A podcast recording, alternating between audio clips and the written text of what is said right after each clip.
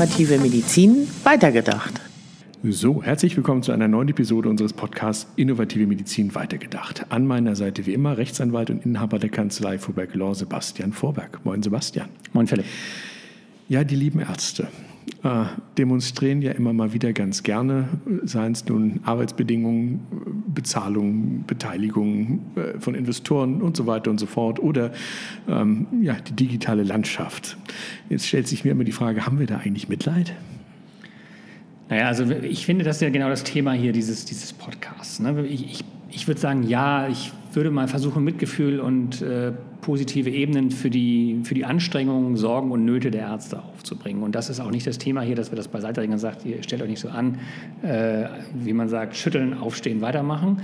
Ähm, aber was ich immer ganz bezeichnend daran finde, dass wir ja in zwei Welten leben. Die eine Welt ist die Ärzte, die zum Beispiel insbesondere, finde ich, jetzt wegen schlechter Bezahlung auf die Straße gehen und das völlig zu Recht. Und auf der anderen Seite zum Beispiel auch sehr stark über die, die digitalen Anforderungen. Also ich habe gerade noch einen Arzt gehabt, der gerade in Rente gegangen ist, mit dem ich zusammen segel, der sagte, ey, das Schlimmste ist echt gewesen am Ende meiner Zeit die Umsetzung der digitalen Ebenen in der Praxis. Das ist so teuer und das ist so schlimm. Ja? Und äh, ich kann das sowohl also wenig, zu wenig Honorar als auch diese Themen voll verstehen und würde sagen, ja, ihr habt recht. Nur jetzt drehe ich die Uhr noch mal wieder zehn Jahre zurück als wir angefangen haben, ich meine, warum haben wir heute Konnektoren bei den Ärzten? Ja. ja. das, ist ein, das ist ein Konstrukt, wo jeder sagt, das macht keinen Sinn. Und wer hat das damals gefordert und wie ist das da hingekommen? Und da sage ich mal, hm, die Ärztevertretungen haben immer gesagt, wir machen Digitalisierung, aber nur, wenn es hochsicher ist und nur ja. und nur wenn und aber. Und das Ergebnis, was wir heute in den Arztpraxen haben, ist das Ergebnis von Ja, aber. Ja.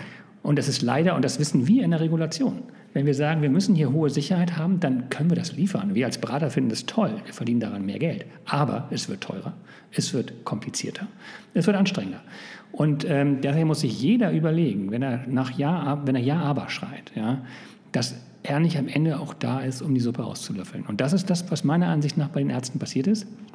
Die haben sich mit Ja, aber Jahrzehnte, würde ich fast sagen, an dieses Thema herangewagt und gesagt, geht mich eigentlich nichts an. Wir hatten ja dann noch von den Kammern äh, Standalone-Rechnerbestimmungen. Das heißt, ja. hat, ein Arztrechner darf nicht ins Internet und so ja, weiter. Ja. Und dann, klar, und dann kommen wir irgendwann an und dann wird man davon überrumpelt. Erstmal hat man überhaupt gar keine Erfahrung. Man hat alles noch in Karteikarten, man hat noch ein Faxgerät und äh, wir haben die Entwicklung überhaupt nicht mitgemacht. Also deswegen ist klar, Ergebnis, das Ergebnis müsste sein, ja und.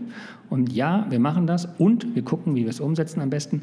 Wir Anwälte hatten das ja auch. Wir hatten mal nur diese signaturgetriebenen E-Mails eine ja. Zeit lang. So, irgendwie ist es wieder weg. Wir haben heute zwar auch ein System, mit dem wir darüber kommunizieren können, sicher, aber wenn wir mit den Mandanten im Einklang sind, dann gibt es da E-Mails über SSL-Verschlüsselung und das ist gut. Also wir ja. brauchen auch keinen Konnektor. Wobei es sowas ja bei uns auch gibt, dieses BEA-System. Ja. Aber ähm, ich sage mal so, es hängt immer vom Auge des Betrachters. Äh, ich will jetzt keine unsicheren Systeme äh, propagieren. Aber der Connector ist definitiv nicht die Lösung und ist so entstanden, indem wir immer Ja, aber gesagt haben. Das heißt, wenn wir heute erstmal danach fragen, wie ist die Situation der Ärzte? Was wäre da deine ja, knappe Antwort zu? Ja, das ist beschissen. so. Und das tut mir dann auch ein bisschen leid, also schon Mitleid. Ne? Ja. Aber äh, mit dem Finger würde ich zeigen auf die Ärztevertretungen. Ja. Und das hat man ja so als Arzt auch ganz gern gehört. Ne? Also wenn da so die Sachen hochkamen, dann zu sagen, ja, ja, nee, das ist aber, aber erst, erst muss das alles mal ganz sicher sein. Und da kommen jetzt noch ein paar Sachen auf die Ärzte zu. Und äh, wenn wir die Kultur ein bisschen an, angepasst hätten und ein bisschen entspannter gewesen wären, könnten wir auch heute entspannter umsetzen. Also sage ich, hm, ja, das ist Mist, ein bisschen selbst verschuldet in dem Rahmen. Und das ist eine interessante Frage. Also können die Ärzte denn wirklich was dafür oder ist es das System? Das ist eine gute Frage. Wir reden über Selbstverwaltung. Darauf sind wir sehr stolz. Ähm, ich bin ja der Meinung, wir können die Freiberuflichkeit und die Selbstverwaltung auch sehr weit runterfahren. Da haben eine Folge zu. Ja. Und haben dann, haben dann auch unsere Lösungen. Aber wenn wir Freiberuflichkeit und Selbstverwaltung so hoch halten, dann ist auch freiberuflich und Selbstverwaltung für die Lage dort verantwortlich. Nicht jeder Arzt selber, aber ja. das ist das System, muss man dann auch mittragen. Das ist tatsächlich auch eine eigene Erfahrung. Also ich habe auch Ärzte gesehen, die überschlagen sich fast in der Umsetzung digitaler Möglichkeiten, weil die einfach so serviceorientiert sind. Die sehen aber auch nur wir, die Ärzte. Ja, wahrscheinlich. Ne? Äh, ja gut, jetzt hört man äh, in den Nachrichten ja immer wieder praktisch wöchentlich, äh, die Kassen sind leer. Ist denn jetzt für so einen, ja, einen Digitalisierungsaspekt zu wenig Geld da?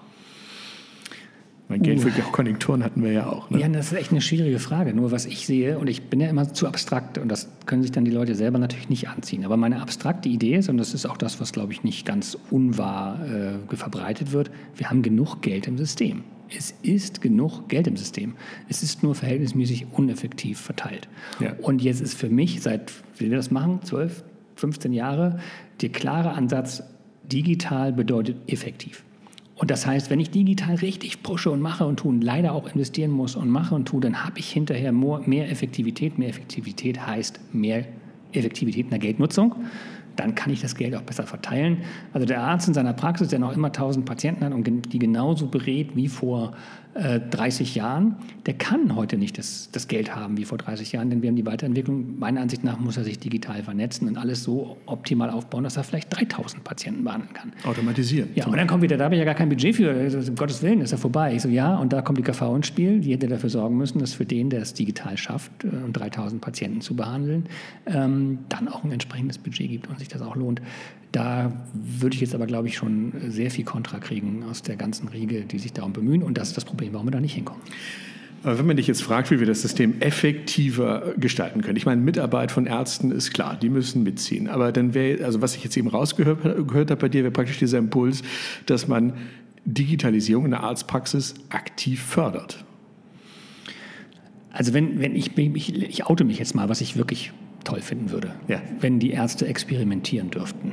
Ja. Auf allen Ebenen. Und die KV jede Art von Experiment begleiten würde und äh, wie, wie freudige Kinder äh, die Ärzte und die KV zusammen an Lösungen experimentieren. Und ich meine damit nicht irgendwelche Testregionen mit der Telekom und ja. äh, große, da, wo die Konnektoren dann herkommen, sondern wirklich, zack, hier kommen wir mal raus, da gibt es ein Startup, die hat eine tolle Lösung, integrieren wir hier mal, machen wir mal, wenn du dafür besser kriegst du auch noch ein bisschen Geld für.